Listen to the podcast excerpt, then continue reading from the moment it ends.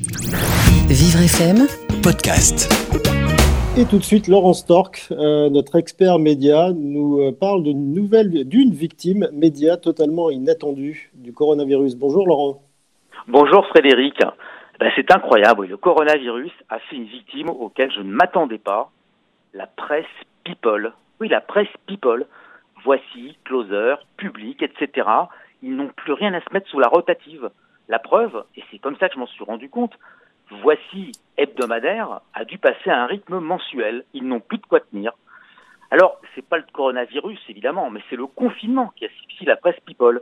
Plus de contact physique entre nous, des sorties très limitées, plus de réjouissance, même pas un petit barbecue entre amis, et en plus le port du masque. Ah bah, si François Hollande devait retrouver Julie Gaillet en ce moment en scooter, il porterait un masque sous son casque, impossible de le reconnaître, même pas le président. Ah, par contre, pour les autres, l'adultère se complique. Hein. À moins que votre maîtresse soit la boulangère et habite à moins d'un kilomètre, bah c'est pas possible. Hein. Bah pourquoi boulangère? Parce que c'est un commerce encore ouvert, et puis surtout il permet de rapporter une baguette bien cuite et deux croissants au beurre à votre femme, comme alibi. D'ailleurs, moi je trouve que la, faillite de la presse people est quand même un peu justifiée. Ils jouent plus leur rôle d'organe d'information. C'est grâce au canard enchaîné, vous vous rendez compte?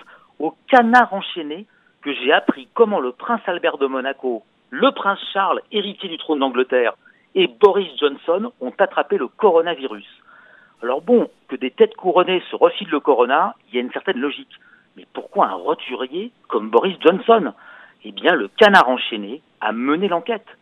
Il semblerait qu'en éternuant sur le prince Albert de Monaco, son principal conseiller lui ait refilé le coronavirus, et qu'ensuite Albert l'ait refilé au prince Charles lors d'une rencontre au sommet, et lui-même, le prince Charles, l'a transmis à Boris Johnson.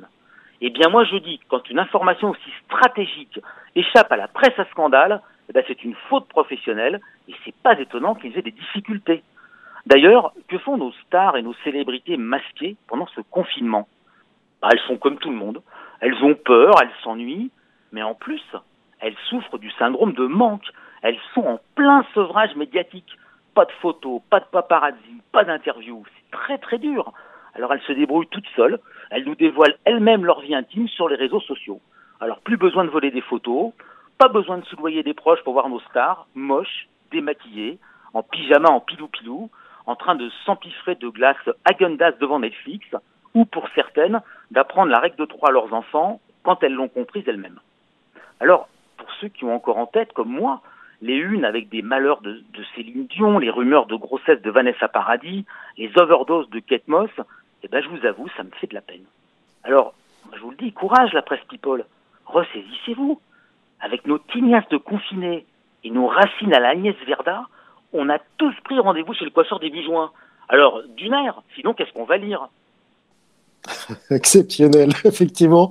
Fallait, euh, fallait s'y intéresser et, et repérer ce, ce, plan média totalement inattendu. On vous retrouvera ce, cette semaine, Laurent Stork. Merci. Vivre FM, podcast.